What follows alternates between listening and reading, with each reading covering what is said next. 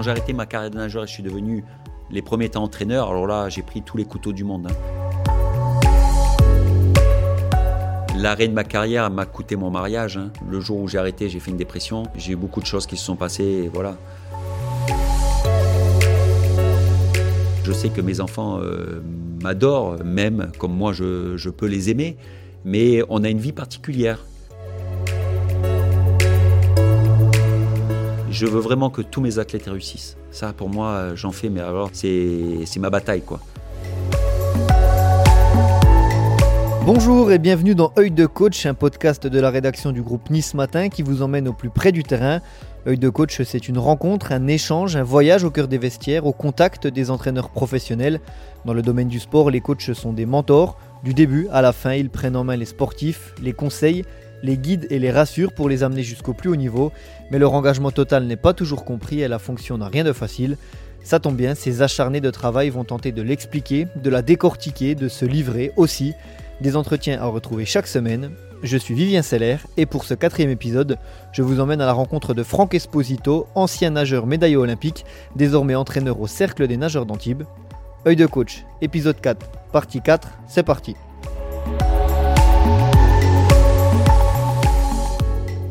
Est-ce que vous êtes, est-ce que tu es exposé à la critique dans, dans ta discipline en tant que nageur, en tant qu'entraîneur sur euh, les réseaux sociaux? Alors on sait que ça peut être très violent pour euh, les sports très médiatisés comme le football notamment. Vous, c'est quelque chose avec lequel vous devez composer? Après, tu sais, euh, c'est toujours pareil. hein. Quand tu es entraîneur, euh, tu peux pas plaire à tout le monde. hein. Un Philippe Lucas ne plaît pas à tout le monde. hein.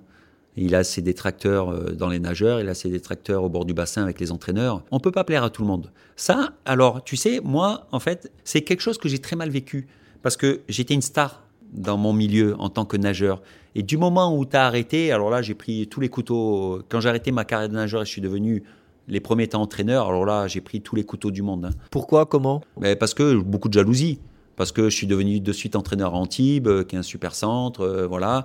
Donc euh, euh, j'en ai pris un plein la gueule. hein. Je peux te dire que j'en ai pris plein la gueule. Mais ça, ça m'a servi de leçon. Il a fallu digérer tout ça et complètement switcher le nageur que tu étais, le Franck Esposito, voilà, et te dire ben voilà, aujourd'hui j'ouvre une page, mais la page elle est blanche, j'ai rien fait quoi. Par contre, ceux qui sont au bord du bassin avec moi, ils ont tout fait déjà. Et là, il va falloir très très vite que j'aille au niveau et que je montre de quoi je suis capable. Mais bien sûr, t'en prends tout le temps. T'en prends tout le temps. Euh, des gens qui sont pas contents de ce que tu fais, des gens qui te critiquent. euh, mais on vit avec ça. Et c'est là où, où un jour mon père me disait Mais t'en as pas marre, franchement. T'as été. euh, Autant tu as été adulé, mais tu as été critiqué, on t'a craché dessus en tant que nageur. Quand ça allait pas, euh, il a fallu relever la tête. En tant qu'entraîneur, euh, je, je suppose que c'est la même chose. Je dis oui, c'est la même chose. Mais il me dit, mais t'en as pas marre Je dis, bah oui, je commence à en avoir marre. C'est pour ça que je ferai pas ça toute ma vie et qu'à un moment donné, j'en aurai marre et je prendrai un groupe de jeunes et je ferai ma petite vie et je serai très heureux d'entraîner ces jeunes au cercle des nageurs d'Antibes avec toute mon expérience. Mais voilà, on peut pas, à mon avis, faire toute une vie euh, comme ça. C'est C'est quand même, euh, ça devient dur et les générations deviennent compliquées. Donc, euh, au bout d'un moment, il va falloir calmer les choses. Tes proches ont pu en souffrir de ces aspects compliqués de ce métier, des critiques notamment? Quand je nageais, oui, mes parents, mon frère, ouais, ma femme, pareil, euh, beaucoup. Euh, mais bon, il a fallu tout le temps relever la tête et montrer qu'on était toujours présent. Donc voilà, ça a été une force. Mais dans la famille, c'est une force. Autant on peut être très bon euh, dans les bons moments et autant il faut qu'on soit bon dans les mauvais moments aussi. Donc tu sais, c'est toujours pareil. euh, Tout dépend du milieu dont tu viens aussi. Hein. Euh, on nous a jamais rien donné. Hein. Tout ce que j'ai eu, il a fallu aller le chercher. hein. Que ce soit à Sifour ou ici, on t'a jamais rien donné. hein. Ici, on m'a donné simplement les bonnes conditions pour euh, m'entraîner. C'est ce qu'on leur donne. euh, mais par contre, on m'a toujours inculqué le travail. Mon père m'a inculqué, ma mère m'a inculqué le travail. Mon père était charpentier taulier au chantier de la Seine-sur-Mer. Quand je le voyais partir à 5 heures du matin, euh, je me disais, waouh, faut y aller quand même. Donc le travail, je sais ce que c'est. J'aspire à ce que mes nageurs euh, connaissent le travail. Parce que ils vivent une vie quand même, comme on dit souvent avec euh, Denis, c'est le monde de oui-oui. hein. Tout est beau. euh, là, on part 15 jours en stage à Fuerteventura, donc aux Canaries. Euh, tu t'occupes de tout, toi. hein. On leur donne rendez-vous à l'aéroport, on leur donne des billets d'avion, ils s'installent dans l'avion, on leur donne leur chambre d'hôtel. Tout est fait. Hein. Ils se rendent pas compte de ce que de ce qu'on peut faire pour eux. Donc nous, moi, ce que je leur demande, c'est simplement d'aimer le travail. Et je pense que quand tu aimes le travail, la vie derrière, une vie qui est quand même difficile, le monde du travail est difficile. Je pense que en leur inculquant le travail, ils n'auront pas de problème euh, derrière. Et ça, c'est important. Et ce qui est peut-être difficile aussi, c'est que la natation n'est pas le sport le plus médiatisé. Et pour les, très gros nageurs, euh, ils peuvent l'être médiatisés sur le devant de la scène une fois tous les 4 ans aux Jeux Olympiques. Ça fait partie de ces disciplines. C'est quelque chose aussi qu'il faut qu'ils aient en tête peut-être? Oui, ils le savent. Hein ils le savent. Alors on a une belle génération qui a été très très bien médiatisée pendant dix ans. Aujourd'hui on a une génération un peu moins forte, mais euh, ils le savent que c'est pas un sport, euh, le sport phare euh, en France. On n'est pas à l'Australie ou quoi que ce soit, où là la natation est vraiment le sport numéro un dans le pays. Mais ils le savent. Mais tu sais, encore une fois, ils font pas ça pour ça. Ils font parce qu'ils ont un objectif précis. Fantine par exemple d'aller aux Jeux Olympiques et essayer de faire une médaille aux Jeux Olympiques par exemple. Certains sont là pour peut-être préparer euh, Paris 2024 euh, et d'autres jeunes pour euh, préparer d'autres choses après. Donc voilà, quand tu es sportif de niveau, moi qui l'ai vécu, tu penses pas à ça. Tu n'as qu'une vision et tu n'as qu'un objectif, c'est l'objectif de ta saison. On parle depuis le début de cette fonction très, très prenante, très énergivore. Est-ce que ça empiète sur ta vie privée? Tu en as rapidement parlé au début de cet entretien Beaucoup. Moi, l'arrêt de ma carrière m'a coûté mon mariage. Hein dans le sens où le jour où j'ai arrêté, j'ai fait une dépression. J'ai eu beaucoup de choses qui se sont passées, voilà. Euh, ça a coûté mon mariage. Derrière, euh, retrouver une vie affective euh, très forte et compliquée parce que parce que t'es rarement là, parce que même quand tu es là, t'es pas là. Tu passes ta vie à penser à ce que tu vas faire, à ce qu'ils vont faire, à comment mieux faire. Donc la vie est compliquée. Maintenant, avec l'âge, les choses se tassent. Mais ouais, c'est compliqué. C'est compliqué. Très peu d'entraîneurs euh, euh, n'ont pas connu un divorce ou quoi que ce soit. Hein. C'est compliqué. Comment il est, Franck Esposito, en rentrant d'une compétition? Ben, quand, il, quand ça s'est très bien passé, il est euphorique et tout va bien. Et voilà. Quand ça s'est mal passé, il essaye d'être bien, mais ça se voit sur sa gueule qu'il va vraiment pas bien. quoi. Voilà parce qu'il y a une remise en cause à faire, tu te poses 10 000 questions.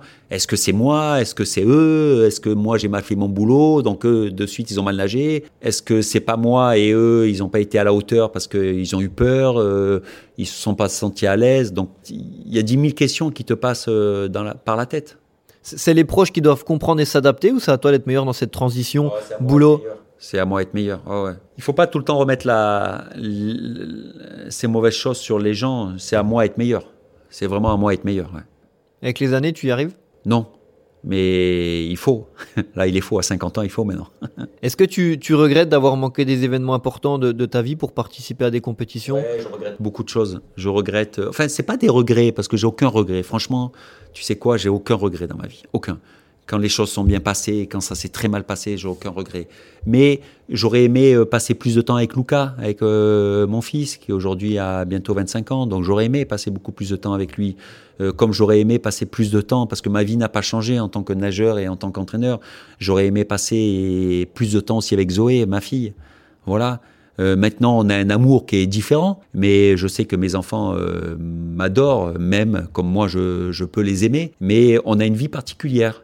Tu vois, mon fils un jour m'a fait une réflexion alors qu'il était petit. Il me dit euh, Je suis un peu embêté parce que quand j'ai besoin de te voir, j'allume la, télé, je te vois la télé, je te vois nager.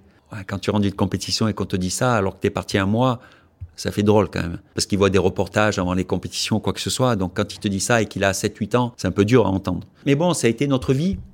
Et il a des super souvenirs de moi en tant que nageur et il me suit en tant qu'entraîneur. Il est très fier de son papa. Donc on a une vie complètement différente. On n'a pas la vie de monsieur tout le monde, mais loin de là.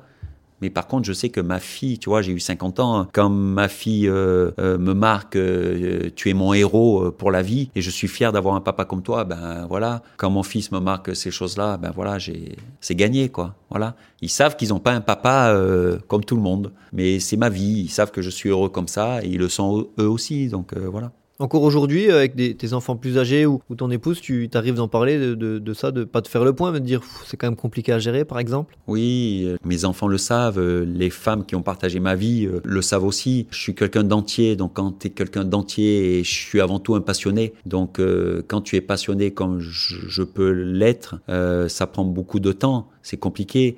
Mais je suis aussi passionné en amour. Hein. Euh, voilà, je suis aussi passionné en amour. Euh, j'aime être accompagné. Euh, je suis quelqu'un de très amoureux, donc passionné. Voilà, j'arrive quand même à faire la part des choses, même si c'est si c'est pas toujours évident. Et même si tu es en bonne compagnie, il n'empêche que tu, à un moment donné, boum, tu retombes dans tes travers et tu penses à ce qui va se passer demain matin. Et bon, ça c'est le métier qui veut ça. Est-ce que tu arrives à prendre de vraies vacances, des, périodes où, où, tu coupes complètement? Rodolphe Boucher nous disait quand j'ai deux semaines, il y a les premiers jours où j'ai besoin de, de, de faire la transition en quelque sorte la partie centrale où je suis en vacances, les 3-4 jours finaux où je me reprojette déjà. ça. Et Rodolphe a, tout dit là-dessus. Alors ce qu'il y a de bien, c'est qu'avec euh, Rodolphe, euh, nos deux filles sont de très très grandes copines intimes. Donc, euh, donc ça, c'est sympa. Maintenant, ce que dit Rodolphe, c'est vrai, si on a par exemple 15 jours de vacances, c'est souvent le cas à 15 jours, 3 semaines dans l'année. On n'en a pas plus. Hein. On n'a pas 7 ou 8 semaines. On a généralement 15 jours, 3 semaines, pas plus. On sort de compétition. Donc on sort d'un stress énorme, on sort d'une euh, saison compliquée euh, et longue. Donc généralement la saison commence à, peu près, les ouvertures d'épaule commencent à peu près le 2 et la saison s'arrête soit euh, début août ou soit mi-août. Hein. Donc en, gros, on a 15 jours, 3 semaines, rarement un mois de vacances. Hein. Donc si on a 15 jours de vacances, on revient de compétition. Donc les 3 jours, lundi, mardi, mercredi, mais on est complètement cassé, on voit rien, on comprend rien, on est fatigué parce que tout s'arrête. Donc le stress s'arrête, il n'y a plus rien la, fin d'une saison. Donc on a trois jours où finalement tu passes plus de temps à dormir, tu es en coma complet. En jet lag presque. Voilà, donc là, tu as dix jours où tu es euphorique, tu es en vacances, euh, voilà. Le neuvième, dixième jour, tu commences, alors ça c'est complètement idiot, mais tu commences à t'ennuyer. Tu commences à t'ennuyer parce que bah, les vacances, c'est pas quelque chose que tu connais, les vacances. Donc tu commences à, à un peu t'ennuyer, et là, les quatre, cinq derniers jours, Là, tu commences à prendre ton cahier ou ton ordinateur, tu ah, je regarde un peu la saison,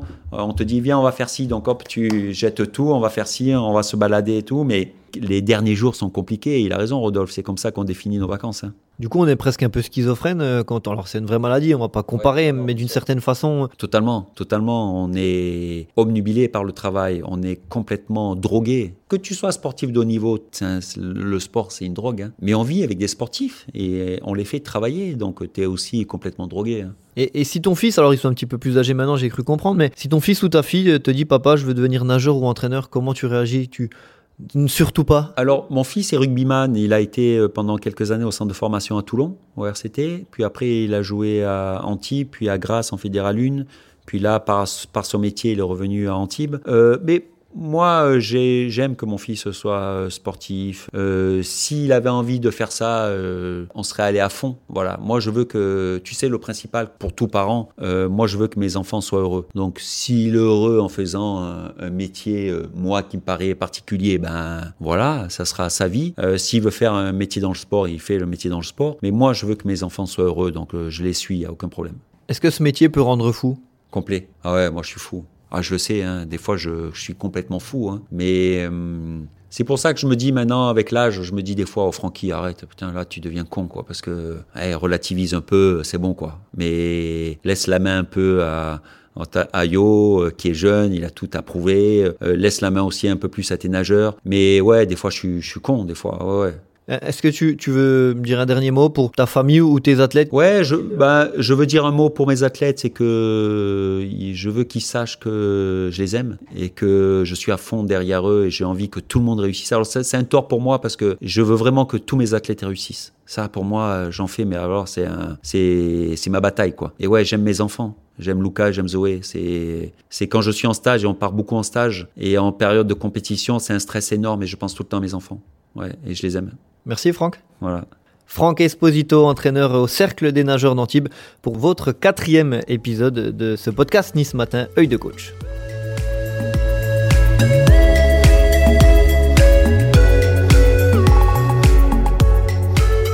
Si vous êtes encore avec nous, c'est que vous avez tenu le coup, vous êtes allé au bout de cette partie et on vous en remercie. Mais restez bien avec nous, les aventures de ces entraîneurs se poursuivent chaque semaine. En attendant, n'hésitez pas à vous abonner et à partager ce podcast autour de vous. Si vous avez des remarques, vous pouvez m'envoyer un mail sur l'adresse suivante vclr@nismatin.fr vsei 2 ler La suite au prochain épisode.